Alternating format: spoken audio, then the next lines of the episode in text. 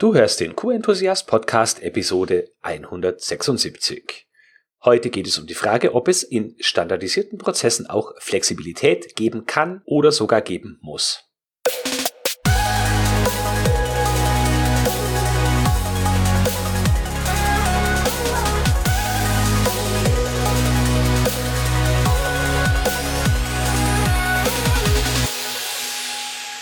Ein enthusiastisches Hallo und willkommen zu einer neuen Podcast-Episode. Ich bin wieder dein Gastgeber, Florian Frankl, und dies ist wie immer dein Podcast mit der QM-Umsetzungsgarantie. Heute möchte ich mit dir über die Frage sprechen, ob es in standardisierten Prozessen auch Flexibilität geben kann oder sogar geben muss. Als Beispiel habe ich mitgebracht Servicequalität und die Standardisierung einer Dienstleistung. Ich habe nämlich wieder mal ein Erlebnis gehabt. Du glaubst es mir vielleicht mittlerweile gar nicht mehr, dass ich ständig irgendwelche Erlebnisse habe, die man mit QM in Verbindung bringen kann. Aber so ist es. Diesmal geht es um eine Autowerkstatt. Wir werden jetzt hier gleich über zwei Sachverhalte sprechen, die was mit Servicequalität und Standardisierung beziehungsweise Mitdenken oder Flexibilität seitens Mitarbeitern zu tun haben. Und ich fange jetzt mal an mit der ersten Dienstleistung, nämlich dem Reifenwechsel. Ich erfreue mich der Situation, dass während meiner Arbeitszeit, wenn Reifenwechsel oder Service fällig wird, ich einfach den Schlüssel an der Pforte abgebe, die Autowerkstatt holt den Schlüssel, nimmt das Auto mit, kümmert sich um alles, stellt das Auto wieder zurück, gibt mir den Schlüssel und gut ist. Das war jetzt Anfang Oktober wieder der Fall, als mein Auto seine Winterreifen bekommen hat. Das Auto wurde wie immer abgeholt, die Winterreifen wurden gewechselt. Ein zusätzlicher Service, den sich die Autowerkstatt auch bezahlen lässt, ist, dass das Auto gewaschen und gesaugt wird. Auto wurde wieder hingestellt, Schlüssel habe ich wieder bekommen, alles wunderbar. Diesmal gab es aber den Zusatz, dass dem Autohaus aufgefallen ist, dass der TÜV meines Autos abgelaufen war seit einem Monat, seit September. Und äh, ja, wenn das Auto mir selbst gehören würde, würde mir das auch auffallen, weil ich mich dann halt um Zulassung etc. um alles kümmere. Ähm, da es aber ein Dienstauto ist, ist mir das wäre mir das gar nicht aufgefallen. Also war ich froh äh, um den Hinweis und habe auch gleich für den nächsten Tag einen Termin für die TÜV-Untersuchung bekommen. Auto wieder ganz normal abgestellt, Schlüssel abgegeben, Auto kam wieder zurück, auf dem Beifahrersitz lag dann, lagen dann die entsprechenden Bescheinigungen, TÜV wurde verlängert ohne Menge. Ähm, und mir ist dann aufgefallen, dass äh, das Auto, das ist ja erst am vorigen Tag gesaugt und gewaschen worden, wieder gesaugt und gewaschen wurde. Und da wurde ich ein bisschen stutzig. Und habe dann mal am nächsten Tag, also letzten ähm, Freitag war das dann, mal nachgefragt, ob denn die, das Autohaus zweimal das Auto gewaschen und gesaugt hatte und auch zweimal eine entsprechende Rechnung gestellt hat an zwei aufeinanderfolgenden Tagen. Denn es ist nicht wirklich plausibel, dass man zweimal hintereinander das Auto waschen und saugen lässt, obwohl es weder außen noch innen schmutzig war.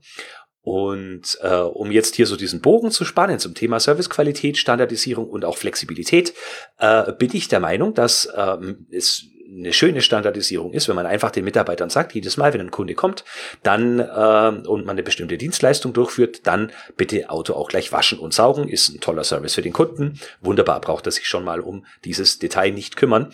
Aber wenn halt zufällig, was nicht sehr häufig der Fall sein wird, der Fall auftritt, dass zweimal hintereinander der Kunde äh, zu irgendwelchen Servicearbeiten kommt, also einmal Winterreifenwechsel und einmal TÜV, ähm, dann diese Arbeiten verrichtet werden, die einfach direkt zweimal hintereinander überhaupt keinen Sinn machen, dann ähm, gibt es jetzt zwei Möglichkeiten.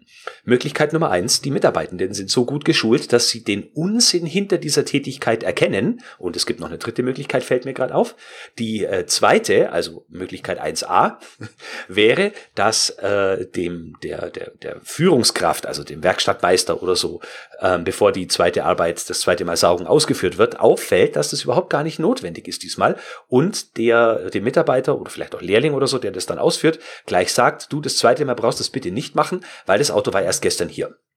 Oder dritte Möglichkeit, und das ist eigentlich die zweite, die ich gerade äh, im Kopf hatte, ist, dass man eine Art Anweisung schreibt, in dem steht, ähm, jedes Mal, wenn Serviceprozess 1 und 2 ausgeführt wird, dann Auto waschen und saugen.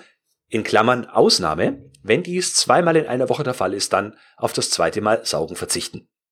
Welches ist jetzt äh, die bessere Möglichkeit in deinen Augen? Und ich bin mir fast sicher, du wirst mir zustimmen, dass die erste Variante die deutlich bessere ist, dass die Mitarbeitenden so geschult sind, dass sie den Unsinn des zweiten Mal Waschens und Saugens erkennen und äh, entweder von Haus aus darauf verzichten oder mal nachfragen bei der Führungskraft, dem Werkstattmeister oder Vorgesetzten, ähm, ob das denn wirklich ein zweites Mal notwendig ist Ähm, ja gut, auf, einen, auf der einen Seite kriegt das Unternehmen dann natürlich zusätzlichen, hat das Unternehmen dann zusätzlichen Umsatz, aber fachlich oder sachlich ist es einfach nicht notwendig.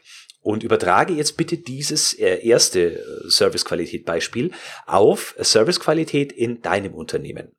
Wissen alle Mitarbeitenden, was in sagen wir mal, Sonderfällen zu tun ist, haben Sie die Kompetenz und auch die Befugnisse, dass Sie im Sinne des Kunden agieren, wenn etwas vom Standard abweicht, oder seid ihr eher eine Firma, die haarklein alle Ausnahmen und irgendwie speziellen Fälle kompliziert äh, und ausführlichst beschreibt, sodass sich äh, letztlich keiner mehr so wirklich in der Dokumentation zurechtfindet.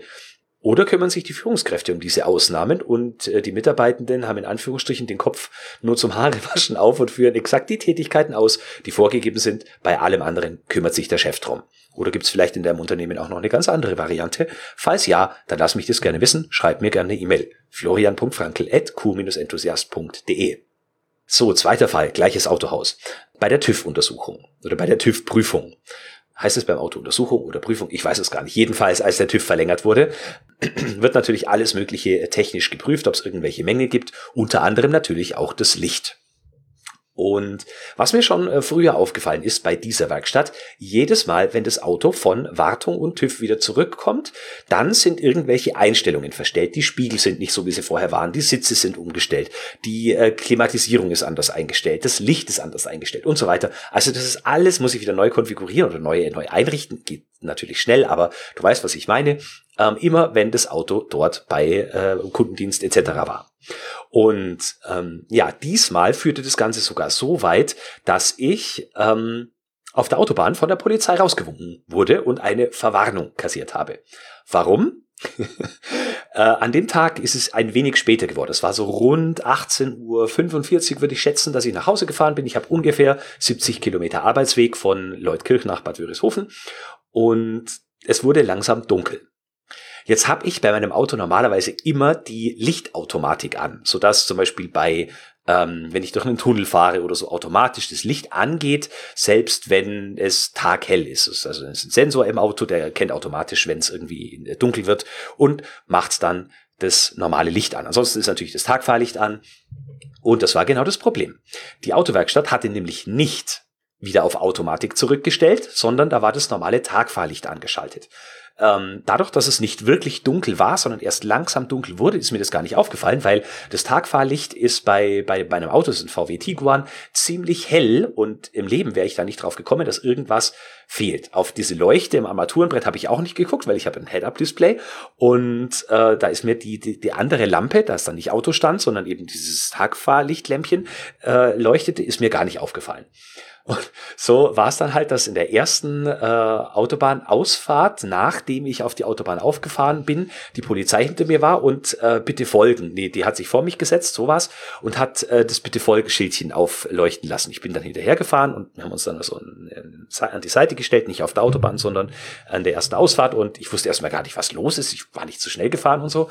Ähm, es hat sich schnell äh, aufgeklärt und der, der, der Polizist hat mir dann halt erzählt, äh, dass ich kein, dass ich nicht das richtige Licht für die Witterungsverhältnisse äh, anhätte und dann ist es mir erst aufgefallen, hoppla, ist nicht auf Lichtautomatik gestellt worden, habe ich dann auch erklärt und meine Erklärung, dass ich äh, genau heute beim TÜV war und sie das umgestellt hatten, war äh, dadurch untermauert worden, dass direkt neben mir auf der Beifahrerseite noch die TÜV-Prüfungsunterlagen lagen. Ich hatte die noch nicht in dieses Service äh, äh, Heft rein, reingelegt.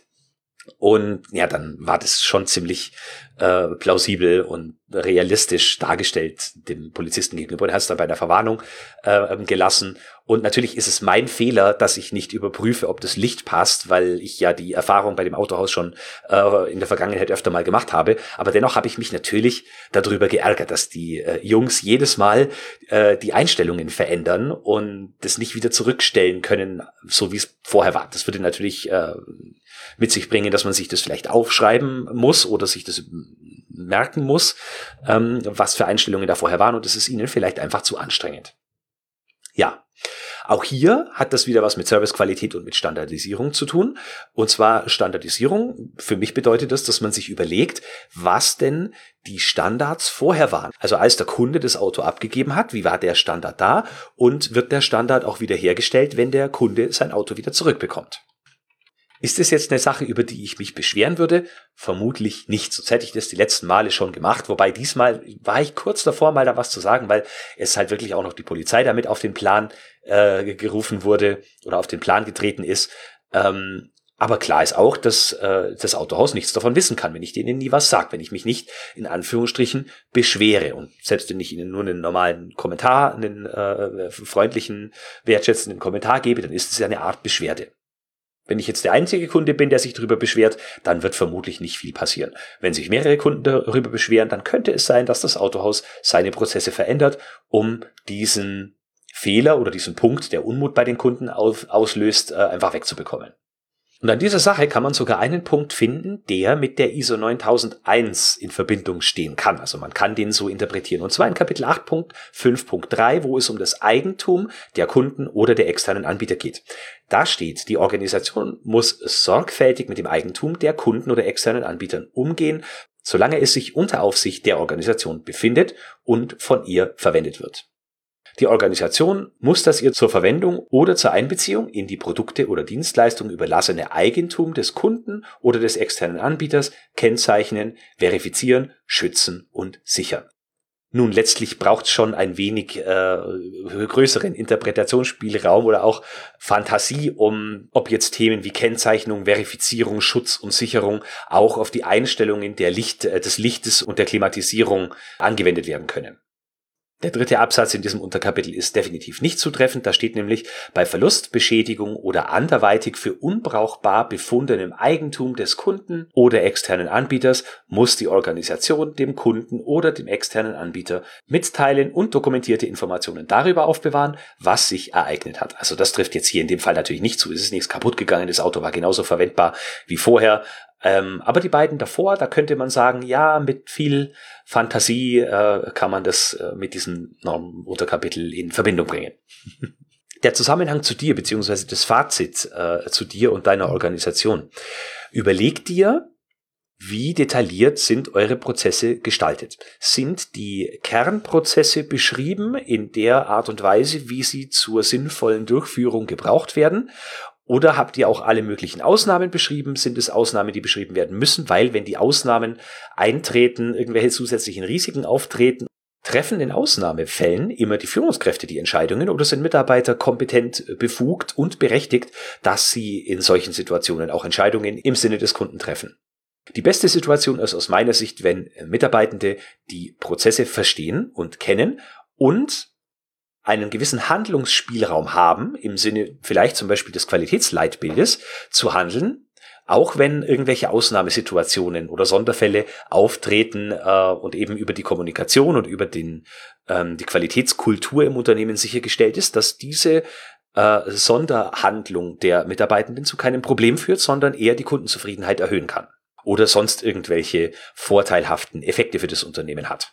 Ich persönlich bin zwar ein großer Fan von Standardisierung und schaue, dass ich auch in meinem eigenen Unternehmen alles möglichst gut standardisiere und dokumentiere, falls ich zum Beispiel mal etwas an eine virtuelle Assistenz auslagern möchte, äh, ich möglichst die Informationen so auf, schon so aufbereitet habe, dass äh, die Einarbeitung dieser Person sehr schnell erfolgen kann. Thema Einarbeitung hatten wir ja erst in der letzten, in der vorletzten Episode.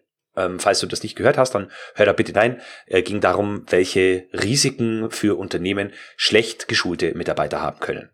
Ich finde, es ist auch ein Risiko, wenn man alle Themen zu kleinteilig standardisiert äh, vorgibt und dokumentiert, weil dann kennt sich wieder keiner zurecht und man muss ja zu jeder Ausnahme oder zu jeder Abweichung vom Standard auch erklären, womit diese Abweichung gerechtfertigt ist. Und das macht das Ganze dann ziemlich schnell kompliziert und drum bin ich der Meinung, die Mitarbeitenden sollen so kompetent sein, eingearbeitet sein und befugt sein, dass sie Ausnahmen selbst handeln dürfen, aber wissen, innerhalb welcher Grenzen sie sich dabei bewegen sollten.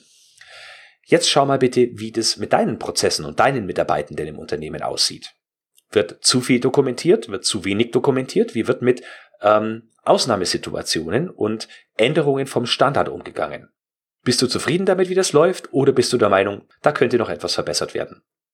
Und wenn du bei dieser Verbesserung Unterstützung brauchst, dann lass uns mal miteinander sprechen und wir finden heraus, was ich für dich und dein Unternehmen in Sachen Qualitätsmanagement tun kann. Geh dafür auf www.q-enthusiast.de-training.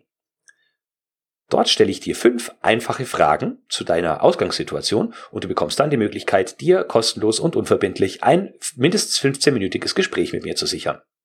Ich freue mich, wenn wir uns bald hören und natürlich auch, wenn du in der nächsten Episode wieder mit reinhörst. Hab noch eine erfolgreiche restliche Woche, bleib enthusiastisch und denk immer daran, Qualität braucht kluge Köpfe. So wie dich.